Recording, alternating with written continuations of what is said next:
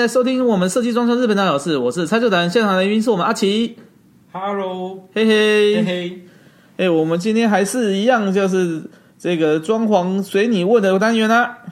那今天呢，还是一样，请到我们的素人阿奇哦来来聊聊说他的一些疑问啊。嗯嗯，那你上次是哎，我们聊得蛮愉快，对你回去的时候应该有所帮助吧？有，很有帮助。其实上一次我们聊就是。这个我冬天的时候，我的那个窗户啊，时常都会有凝结的水珠，然后反潮的感觉。对，自从上次你的建议，就是请让我加装一个门帘或门帘或者是窗帘，其实我觉得好了很多哎。哦，觉得那个湿气上面，或是那个状况上面怎么样？虽然我们那个窗户还是不是说所谓的隔隔隔热窗啊，但是至少我也不用花大钱搞那个窗重做。啊、但是也没那么严重了。对，哦，那就不用说，到时候还有那个快抹布在那边就很辛苦了。是是是，哇，那太好太好了。不过我最近又有一些问题想要带过来问你。好啊，你讲讲讲，就是要你来问的。上次啊，我我有一个同学。他是毛坯屋，嗯，那毛坯屋里面，他要装潢的时候，他有找我一起过去看他现正在装潢的暗场。那可是我就发现很多的问题，很多问题，因为因为当当下的工班都不是我认识的啊，所以我也不方便问，我也不好意思问。甚至呃，你不是屋主吗？有时候你啰嗦那么多，你谁啊？怕人家就会觉得三姑六婆又来到现场了，对，嗯，所以我就没有问。那我你看到的时候是有一些好奇，或是觉得奇怪的地方？对对。呃，就好比我们刚进去的时候，我就会看到墙面上贴了很多的这个好这个设计设计图纸，那我相信是要给现场工班看。那还有一些实际的，比如说三 D 三 D 那个戏剧的那个模拟图。对，那这个为什么要贴啊？不是现场工班都是很专业，他直接看这个绘图绘图的这个这个工程图纸工程图纸就可以了。那为什么要？还要有一个一个这个三 D 图出来。你先，你是说它整个房子里面各个角落贴的到处都是这种感觉吗？对啊，那个算正常啊。不过真正在贴的设计师似乎也没那么多。那但是在根据我们的经验，然后我也以及我在日本的经验来讲的话，嗯，说实话啊，工程图当然呢，呃，相关的工班，比如说水电工班，他要看他的水电的配置图，嗯、哪里要有插座，哪里有开关，回路怎么牵，或干什么，那个画起来就很专业。嗯，可是，呃，或者是说这个木工他要做什么样的墙，或是他外面。呃，那个那个墙壁上面它是要怎么样装饰？踢脚板是什么形式的？有没有半墙的装？这怎么讲？半墙的装饰上下半，呃，墙的下半部的材质跟上半部怎么不一样？或者是说什么样的造型等等等等等，他们都会看到专业术，因为上面才有尺寸啊。嗯，那就像你讲的，应该他看这个才对嘛。嗯。可是为什么还是贴一张那个呃模拟图在上面？因为哦，说实在的，你说什么平面图、剖面图，然后立面图，嗯。哦，三视图哦，可能你如果说有一些比较工程背景的，搞不好学校国，我是我印象印象中我国中学过诶，我不知道其他大家的学校怎么样哦。就是那个我们是公益课教的，诶、嗯，有工艺课跟家政课嘛，我是公益课教的，画画三视图，哦，工程制图，啊，我不知道其他学校怎么样，我我那时候我国中的工艺课有学过这种，那你再怎么样都会觉得说。他就是需要在额外在脑中想象的东西，甚至我们讲说我们智力测验，嗯啊，有时候入伍也有智力测验，还有什么什么公司行好像也有所谓智力测验，它不就是这个 A B C D？请问是哪一个是左边的那一个？哦，它就是可能切敲一个角度出来，然后。要用用平用平面的立面或剖面，然后图给你，然后你猜哪个三三 D 的那个立体图是对的，嗯、还是颠倒过来？这个智力测验我有看过这种这种，这这是这样的、啊，对对，对，或者颠倒过来给你三 D，然后它的某一面这样看过去是哪一个？它好像是考你的逻辑性，对不对？就是你想象的那个中间几何的概念嘛，空间管、空间观嘛，空间感嘛。嗯，那。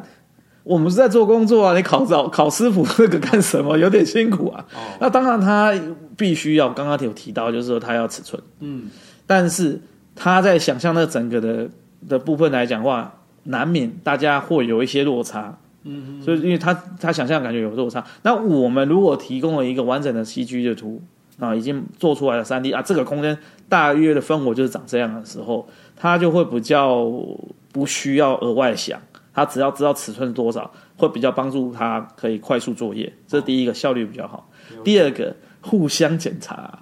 哦。啊，水电做做做那边，诶，一把呀，就做木工啊，啊，木工啊，木工师傅，拜呀，你你这个什么什么这个样子，什么、啊、我这边先做过要从这边出来啊？啊你，你你这个怎么做这边？啊，我图看这样啊，没有，你看那个三 D 的那个七 G 图，这样这样这样，不是看起来应该这样吗？咦，那他们就会研究一下啊，真的研究不出来的话，就可能打电话问我，就问设计师，再再上去安全起见，他们会觉得奇怪的时候，就至少会有一个 double check，不会说都做完了才发现错哦。因为有时候我们看图纸，单看那个呃平面图、立面图这些工程图面，刚刚讲了不直觉嘛。哦，对，没错。所以说这个东西对于现场的帮助，我是觉得还蛮大的。哦，就是就变成说，大家是按照这个。剖面图、立面图什么那些三这个这种很专业的三 D 之后，就是很直觉的。我看看到现场应该是这样，看起来应该要长一样，对，对，就就就应该是要这样，对对，几乎应该一样啊。就哎，好像哪里不一样的时候，那就是有问题，赶快找毛病。哎，是不是？哎，原本插座应该在左边，怎么啊？怎么跑到右边去了？哦，那这样我懂了。那这反正有这种状况，就是瞧不出来，就是找设计师就对了。那当然，我们就会赶快去检讨嘛。啊，如果说哎呃，就讲说哎，可能。呃，要要装左边的插座，跑到右边去，然后那水电就会讲说啊，因为右边挡住了啊，啊，什么东西挡住了，也可能有一些现场的呃大楼结构的状况，或者是其他的，比如说柜子啊，什么一些工项的状况，也许图片上面有一也会有一些误差.那那时候赶快就是现场去检讨，也比如说，到呃，或者是说他以为旁边有柜子，那可是他装不进去，那实际上那个图示的意思是。哦，我们可能也有标注，他可能有时候那个图印出来的字小小的，师傅有时候年纪大也不见也不见得仔细看得清楚哦。那其实我们是要装到踢脚板的，我们是要装到柜内的，那他就没想那么多，他跑就是把线子出到柜子外面，哦、那这样子就会有问题的。就哎我那我柜内的插座不见了，我我要用就没办法用，尤其是像说这种一些视听柜啦，或者是说所谓的那个厨房电器柜啊，嗯，它那个里面就可能要需要接插头，放放放个这个。呃，电锅啦、微波炉啊什么的，它要插电，那总不可能线还绕出柜子外面再来插电嘛？嗯嗯，等等等等等，哦、所以说这个东西就是让它比较有直观，然后也能校正 bug 的那种感觉。哦，那这这个这个图我大概知道，可是我还有看到另外一个，我觉得想要问你的，什么？就是我一走进这个空间之后，我觉得墙壁在中间的地方都。都有一条墨线，就是有一条黑线啊。啊对，那整个沿整个空间全部这一绕一圈的，对，绕一圈，哦，绕一圈那种，对，绕绕了一圈。那这一条这一条墨线，就就感觉好像是那个黑线，到底是做什么用的？你就很明显，因为你现在你去去做的时候是都还还没有做到油漆什么的，对，都还没有，还比较空的那种站站墙的那种阶段。对对对。哦，那如果是这样子的话，哦，我刚刚就问一个关关键问题，就是说绕一圈嘛。嗯，如果你不是绕一圈的话，也许它本来就是墙壁上看要做什么，做柜子做什么的记号，做记号，它只是就那那哪边某个墙面有一小段这个线墨线哦，这个这种。这种放样的线的话，其实也很正常，在工地本来就是很多的记号，嗯、然后那方面师傅丈量位置，然后做做备注这样子，避免说尺寸做错，或者是说一些参考。但是，那你讲说绕一圈的话，这个就很特别了。这个其实就是我们在讲的一米线，一米就是一百公分嘛。嗯哼那为什么要做这个一米线？其实就是它就是做一个整个空间的呃高层的参考线。哦，参考线让所有的空间的高层能一致。哦，那你会想说，离地一百公分就直接拿尺某来对着墙量，我这边要做的时候我量再量就好了，多做这个东西要干什么？为什么要绕一圈嘞？绕一圈是因为哈，其实呃，为了泄水坡度。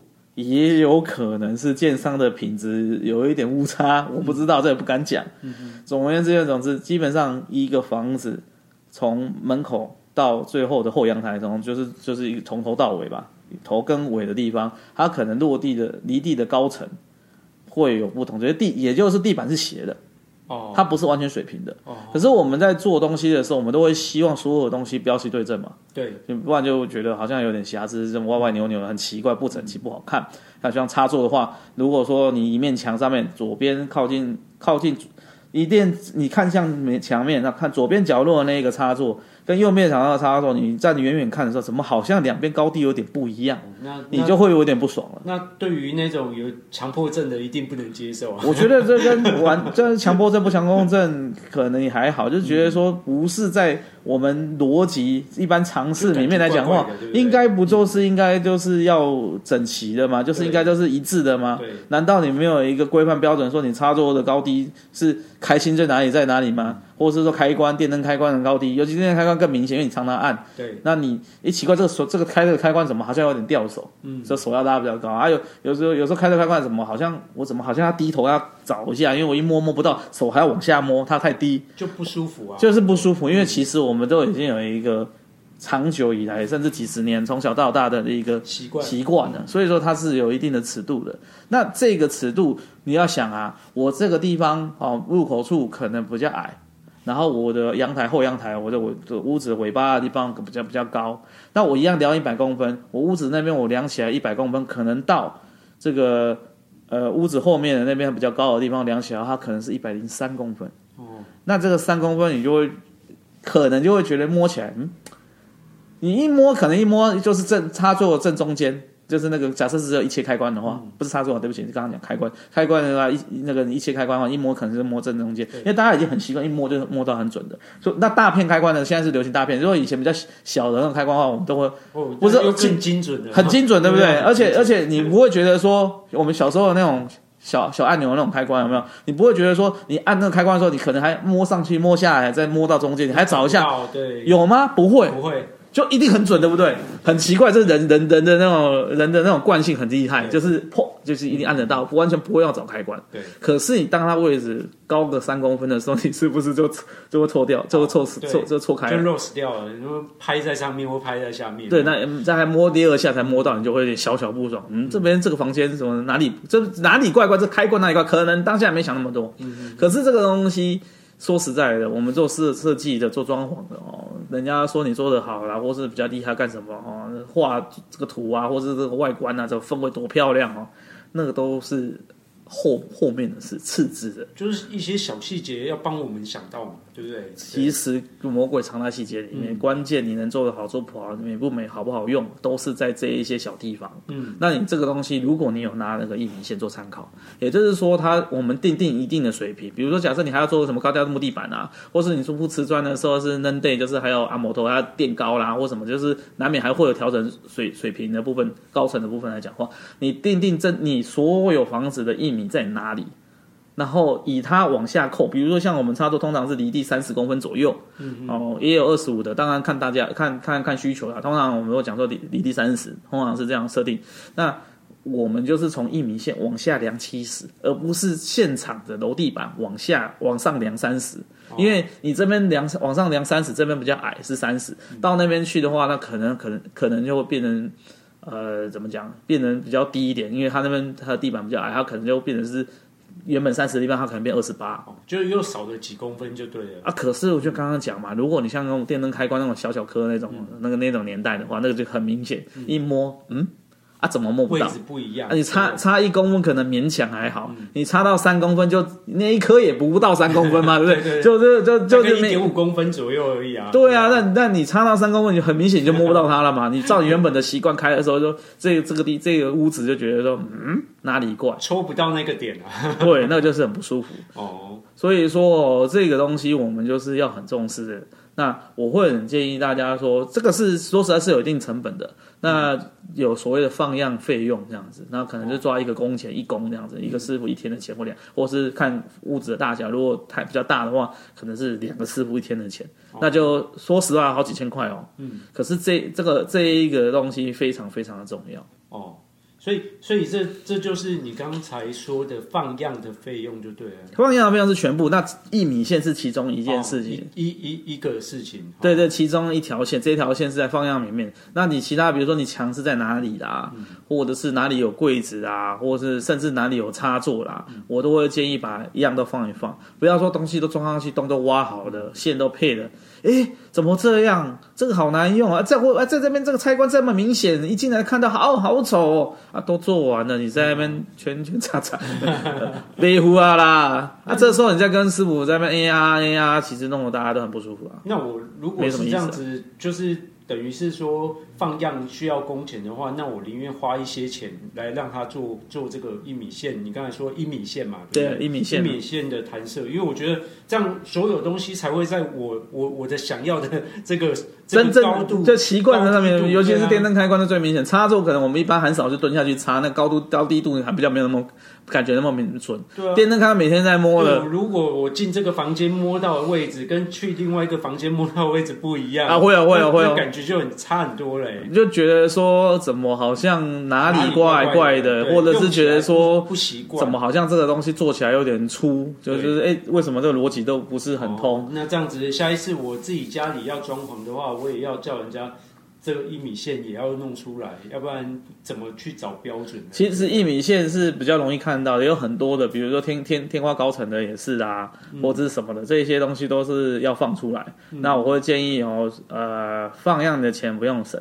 嗯、那其实你放样的项目多归多，它还是一工，因为只是一它一整天在的的工钱嘛，就是一一工嘛，哦、一天的工钱。那、他放一条线也是放放两条线放，反正他会照了这一个整个的规划去抓。就算你没有设计师，你也你自己自己发包，你不找设计师，找个统包，或是你自己找木工找找对水电自己发包，嗯，哦，都会建议说，哎哎哎，按你这个一米的部分，你帮我抓一下。哦，这样我知道了。这个是会比较有一个参考值，也不会有什么太大的异动了。Hello，欢迎回到我们设计装修日本老师，我是拆球达人。现在来宾是我们的阿奇，嘿嘿。嘿，刚刚你是讲说一米线嘛？对。其实还有什么天方高层线啊，什么什么叉叉叉线啊？其实多，你们不知道啦。但但是其实一米线放了以后，以它它是为什么我们会强强调一米线？嗯。哦，刚好你也看看到，你也觉得哎奇怪，你走进去怎么？走到哪里去，远远看就中就你你的视线中间就有一中正中间有一条横线，一条黑线一直贯穿，这样子觉得好像哪里怪怪的。哦。这其实那条线还蛮明显的，哦、但是呃其其他的线也很重要，但是它是所有的线的最基准。嗯，因为你整间房子天花大有多高，嗯、你想说我们楼地板这边入口处跟哦后阳台处不一样。那、啊、你你的天花其实也一样啊，也就是你楼上的高层也也是一样意思。你这边矮，那边高，那走地板也有可能也有些影响。哦，这样我。所以说不是说每个房子都那么刚好，因为有的为了泄水坡度，有的可能品质，有的是为了它的设计，我们不清楚，这个不敢讲。嗯。好，但是你只要把这一个你空间的这个一米线抓准的话，其他的尺度自然就会可以呃怎么样？哎，比较能对齐的哦。那我我最后一个问题哦，我有一个看现场看到的一个疑问，因为我现场看到那毛坯屋，它有配一些水管啊，或不管是是我不知道的这种大小水管的管径。那我我想问一个问题，就是这一间房子如果到时候铺都东西都铺上去，包含水泥，水泥也弄上去。那过久了，这水管会不会脆化，或者是因为我们台湾的地震特别多嘛？嗯，对不对？会不会因为震啊震，然后变成水管会漏水啊？破掉这样子，裂开这样？对，我我我觉得好像偶偶尔都会听到，而且最近地震又那么多，最近真的多，所以我才会觉得这会不会造成说水管也破裂，到时候处理起来会不会很麻烦呢？呃，这个就有一点扯到年代的问题的。哦、我们常看到的那种灰色的那种水管有没有？啊啊啊、那 PVC 管也常常听到嘛。那我们也可能可以也曾经看过师傅的拿那个喷灯啊，在那边夯在烤烤烤烤水管，然后弯它，哦，好像是一个很厉害的艺术家这样子，有没有？然后可以搞出这种形状，这个也算是一门技艺。我们要趁着它。啊，还没冷却之前，赶快塑造它各种形状。是啊，甚至有些管径在接的时候，它把它管管管管口原本可能是四分的，然后还可以扩大，然后变成喇叭孔啊，接进去，然后再接起来，然后这什么什么，那个都是一个学问哦。嗯。不过说实话，现在在用 PVC 管当做一般水管啊啊，当然有些地方还是会用哦，那个看看因地制宜。但是作为主要用的材料，用 PVC 的。国家越来越少，甚至很多国家已经不用。所以，我们我我我感觉我们台湾好像还蛮常用这个东西的，对不对？到现在，到现在，水泥色的那种水管，对对对，灰色的这种。那那这个这个东西其实呃，这个有点历史渊源。那已经有出很多很多其他型的材料和水管来取代它，在其他国家啊，为了什么？就像你刚刚讲的地震，嗯，为了这个天候，比如说这个地方特别的热。或是这个地方特别的冷，冷的话更更明显，就是它会水管会冻住，哦、那可能外面还要保温层，哦，不然的话水管一冻住，冻、住就冻住，你水出不来就算了。问题是在日本哈、哦，应该常会遇到这种问题。有呃，东京还好，但像再稍微北一点，东北啊，甚至甚至北海道的话，以前那个很粗的那种大那个那个粪管有没有？嗯、那在大致的水管。他都要穿衣服啊，就是其实他还有一个保温层，摸起来是暖暖的一个一个泡棉的感觉，他要保温层啊。你要想啊，那个粪管冻冻住那种是很严重的事情。我想冻是还好，嗯，怕是什么知道吗？嗯，你知道冰的体积比水大吧？这个好像是小学撑破了，对不对？对，小学自然课 啊，撑破了，那你冻着那还没事，等到温度回升的时候，你其哎，你其他水管就算了。粪管，哦，你可以可以跟超人哦，哇，就要求哎，嗯，所以说那个东西它为什么一定要保温？那呃，换成材料，像说什么 PPR 管啊、PE 管啊，或什么那个些专有名词，我这边就不展开讲。那简而言之，言而总之，其实他们都会有相应的比较有韧性，或者是抗呃冲击性。什么叫抗冲击性？你 PPC 管放到地上。你脚用力给它踩下去，会不会裂？会，应该就裂了。我们可能摸过也玩过，哦，这其实不是说很难很少见到的东西。如果说你是经过五金行或者水电厂行，还看到一大堆管子堆到那个电的里面，一根一根的那样子，嗯、哦，那个那个就是我们常见的 PPC 管，它没有什么太大的抗冲击性，它本身抗酸碱的能力也没那么强。哦，好，有一定啊，但毕竟是塑胶，但是它腐应该讲说抗腐蚀性没那么强。好，那呃，我是不知道谁家的屁股那么厉害，但是原则上它还是会有一些影响。好，我们那那个一般的粪管用那么久了，也没没怎么样。但是呃，毕竟它的使用年限也有差。第三，它抗 UV，也就是紫外线的能力也有差。嗯，你有没有经去过一些什么公寓大厦的顶楼？那你们看它配的水管也是 PVC 管，在水表水表水管水表的旁旁旁那个接水表的地方，那个是很很多时候有有一些比较旧的建物的话，它那些水表是暴露在那个太阳下的嘛，是是，没有东西遮着，也不是关起来盖起来的地方，它的水表啊，那、嗯。啊、你看那个水管其实都在晒太阳，那个晒久了会白掉，会脆黄，哦，那就会出事情，就会漏水。再加上地震，应该也会有影响哦。哦，你脆了以后再给它摇一下，哎、欸，这个就精彩啦。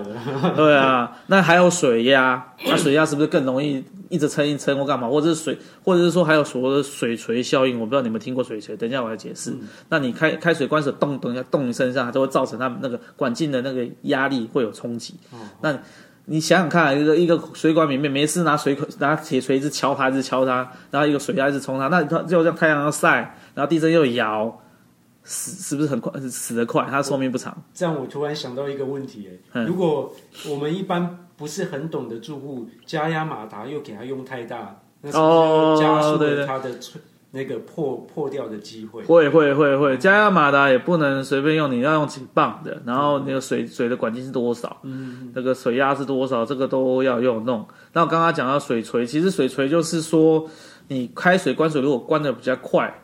的时候，或者说那个管径设计接管接的没有很好的时候，接管不良的时候，你开水还好，关水的时候一关下去就噔，你会听到一个闷闷的一个声音，噔，它敲个敲个鼓，还是拿个锤子敲一下那种感觉，敲个下墙那种感觉，嗯、那个就是水锤效应。它是太细的部分的话，大家去 Google 我就不讲。但简而言之，就是里面气体的压力哦、没有做好。所以说造成说水压跟气压本身彼此的碰撞，然后对于管壁突然产生一个高压，它就会有一个闷闷的这种噔噔这样这种这种声音。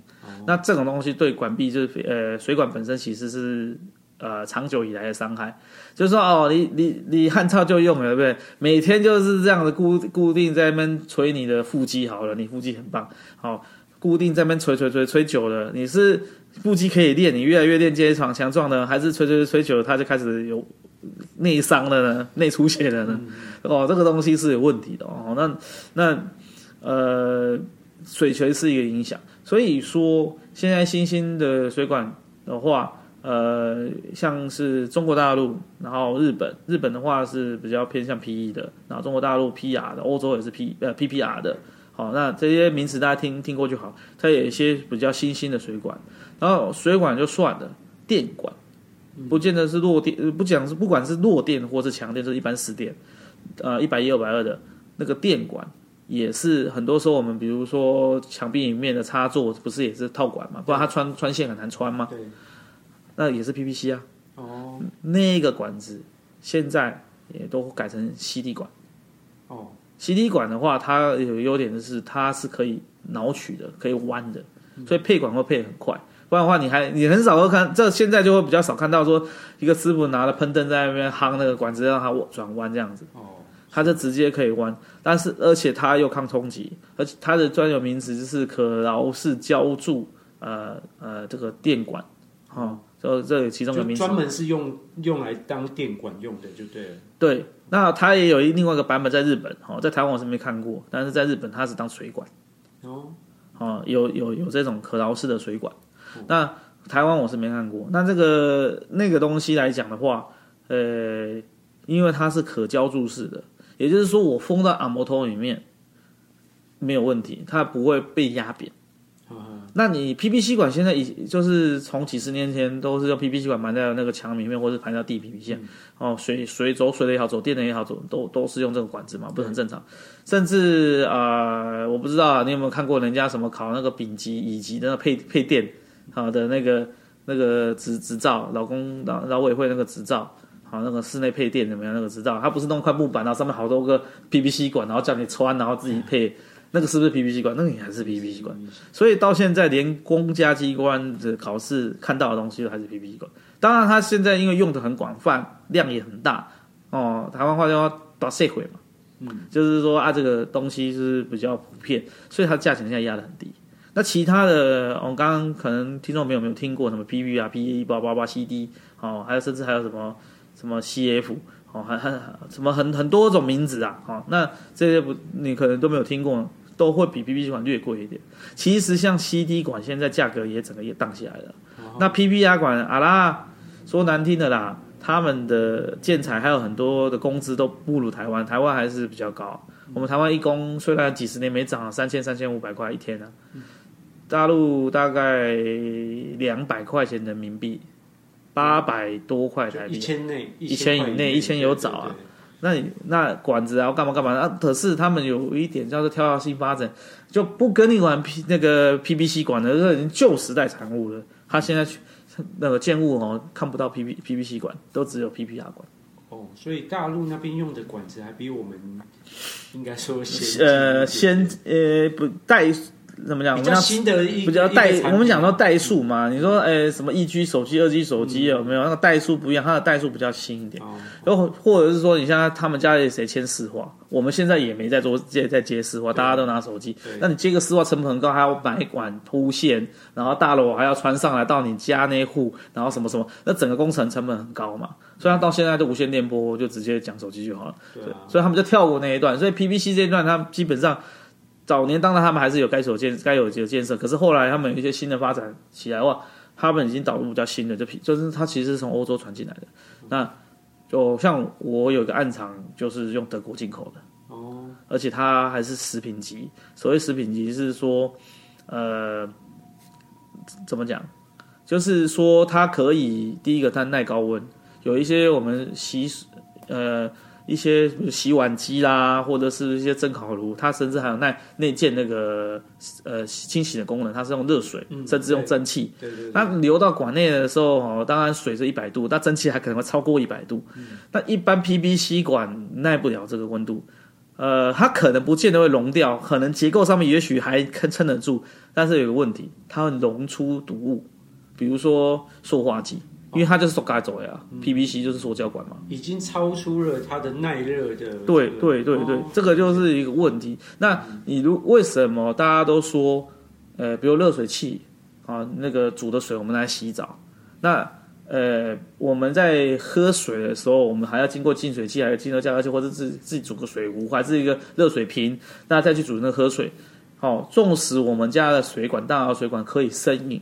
嗯，可是你有看到谁去喝那个水的？哎，不过照你这样讲，我想起了我有一次外出这个住宿的经验。嗯，那个我到了那个饭店之后，其实我个人比较喜欢洗热水澡。嗯，就我开到很烫的时候，其实就有一点点的这种包含洗脸漱口，有一点点塑胶味吗？塑胶味。对对对，这就是问题，这就是问题。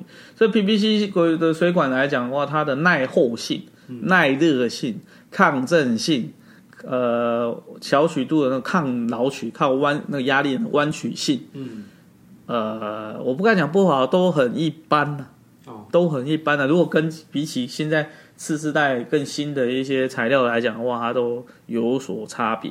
嗯、所以说，我们比较新的建物哦，如果说拎刀用套厅业自己建的，嗯、哦，那么呢，我如果建议你重新裁，就是换。但如果大楼的部分，我们管不了建商，那个可能有限。哦、可是你至少你自己。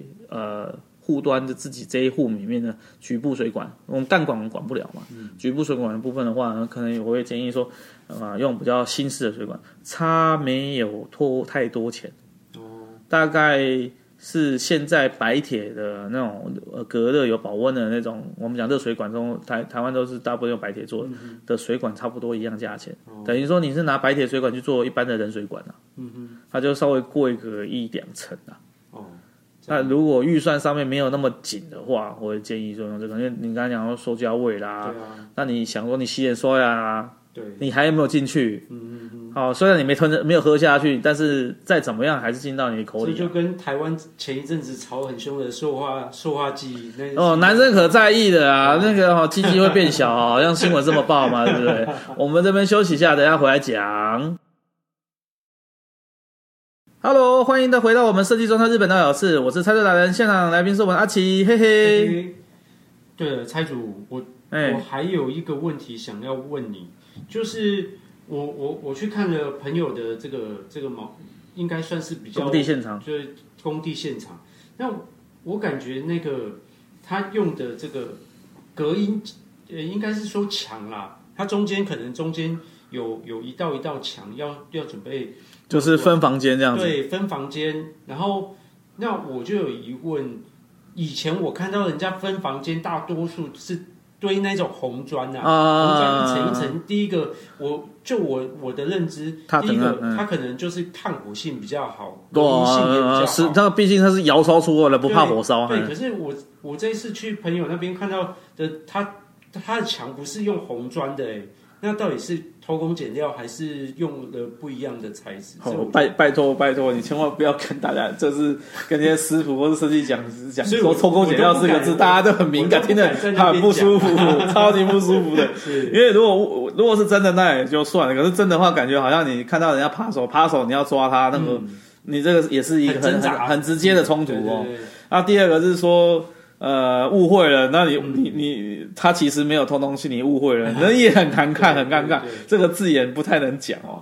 哦，不过也难免会有这种想法，甚至老一辈都会讲说啊，你没有做装装砌红砖，尤其什么做厕所哦，或者什么的，或者是这个隔音不好，嗯，呃，或者是说感觉那个墙壁不死，不不不觉得。好像不是很踏实，感觉不是不是很坚固，对啊，哦，等等等等的。其实台湾一直都是红砖文化。我们早年看一些闽南建筑哦，可能一百年、两百年以前的那种建筑啊，三合院、四合院呢，你们都看到红砖在做的。嗯，马其套马其套厅，也不能讲套厅的，这才一层楼啦，但是一层一层堆起来的。对，那都老一辈的。对，然后还有一些庙啊，什么东西的，然后，那个都是我们传统工法。其实那个是荷兰人传进来，为什么叫阿摩头阿摩头？那加上砖。红砖加上水泥哦，就弄起来就变成是一个我们的的传统建筑哦。嗯、那南洋建筑好像这个也为主啊，所以说我们对这个东西的熟悉度，还有使用的啊，还有一些历史背景哦，是有一些关联的。所以对于它来讲的话，我们会觉得比较偏好。那当然它有它的好处，就第一个隔热性很好。哦，当然它吸热也不行。阿阿阿摩头本来就吸热放的那个整个建筑都市就会比那个乡村来的热，因为它没有绿地，然后等等等，这个我们就不展开讲。好、嗯，但是一般来讲，它隔热性会比很多的材料来的好，比如说木板。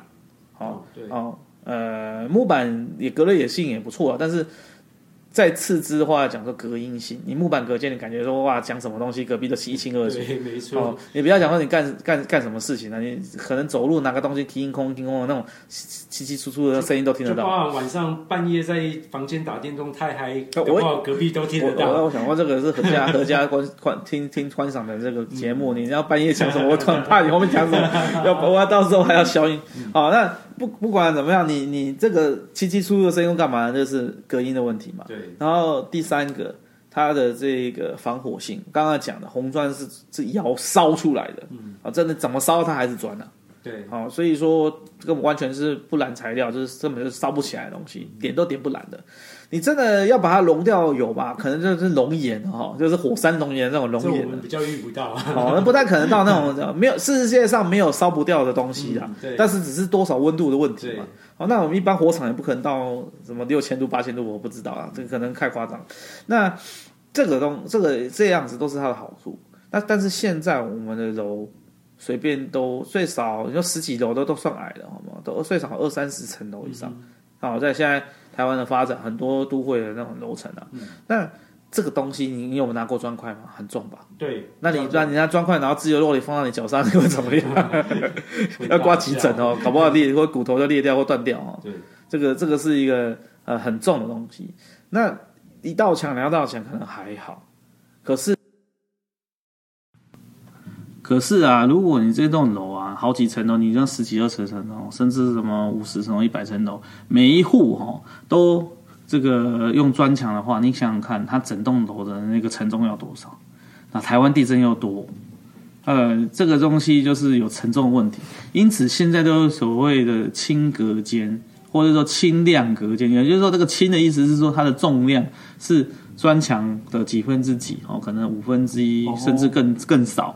然后很现在都有推出很多的新兴材料，嗯、让这一个承重不要那么高。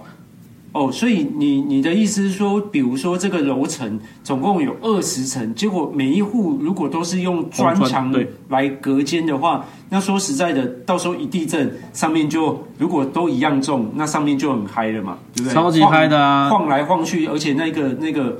那个整整栋楼的这个这个载重可能会出问题，对不对？对，对啊，你你看整栋楼出，你说要抗抗震的话，你地基可能要都要挖更深，或者是说它可能要像金字塔要下面宽上面窄才会稳嘛，不然不头重脚轻或者什么的。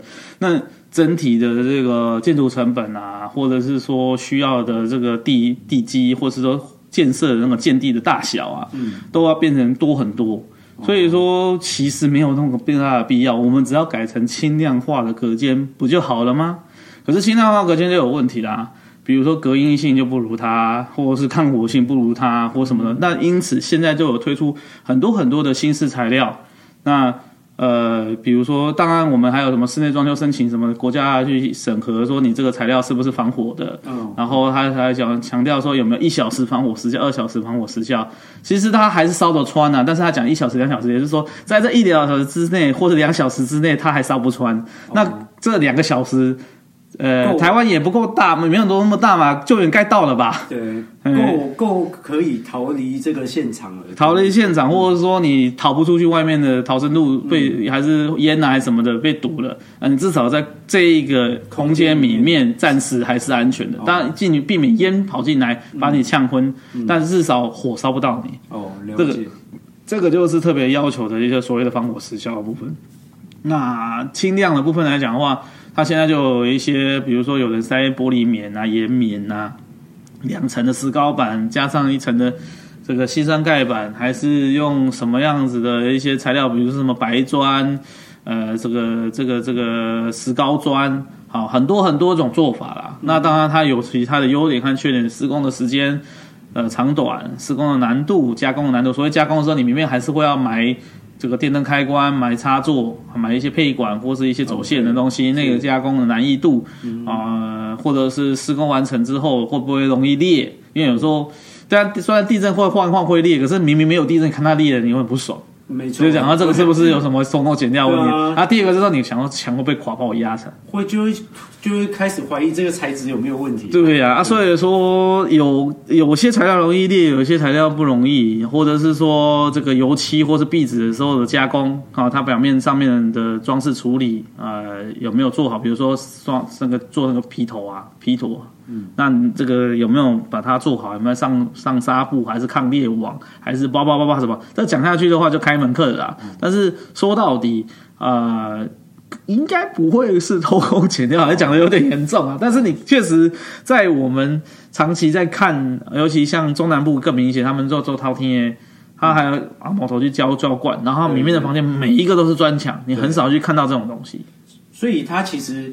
就呃哦，那我可是他那个才两层楼、三层楼，那我就大概我知道应该是我误会了啊，因为像你刚才说的，除了红砖墙之外，还有这么多的这个这个隔建材啊，对建材来可以使用，所以他搞不好是用另外一种建材。我只是觉得我在那个现场看到的不是红砖墙，让我让我有没有，那么踏实那种实在感哦。对，那你只要不要跟他一起插走的话，你那种敲起来空空的，然后又是木头的哦啊，那个是。是轻量没有错啦，嗯，但是最大的问题是它完全没有防火时效啊！哦、一烧整间一起烧，那个我我这壁啊，里面就就像以前人家那个那个隔间，为了要隔间，他用木板木木夹层板去隔间啊，嘎邦啊，对对对对，啊、有有有有，以前那个嘎邦啊，我曾经也住过一个家，就是我父母买的，那那里面本来就带装潢。啊，那个明明面墙敲起来就是空的，对，哦，那个那个隔音超级差。很早很早之前有遇过这种，有有有啊，那那甚至部队也有，所以说那那个夸张讲哦，真的他妈的吵架别送哦，没有跟隔壁那边。摔摔了摔了那个门哦，然后回房间那样子，都听得一清二楚，一清二楚就算了，然后到另一个房间，然后对那个墙硬用一踹，然后就脚上这墙上就有一个脚印，一个洞，不是脚印啊，就踹出一个洞来，嗯、啊，那个就是你看他多粗溜，对，没错，哦，那个真的是隔是隔隔看不到而已，但是其他的部分有隔跟没隔差不多，嗯，OK，那我这样这样我大概就了解了。好，那今天很谢谢你来了，那也欢迎你常常来过来这边提问，或者是说，呃，听众朋友有什么问题或想法，我也在这边留言，啊，我们这边人尽量为大家解答。那就到这边喽，先这样，拜拜，拜拜。